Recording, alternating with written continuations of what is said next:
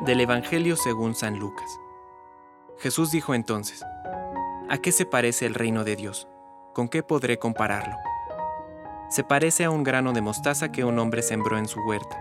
Creció, se convirtió en un arbusto y los pájaros del cielo se cobijaron en sus ramas. Dijo también, ¿con qué podré comparar el reino de Dios? Se parece a un poco de levadura que una mujer mezcló con una gran cantidad de harina, hasta que se fermentó toda la masa. Palabra de Dios. Compártelo, viralicemos juntos el Evangelio. Permite que el Espíritu Santo encienda tu corazón.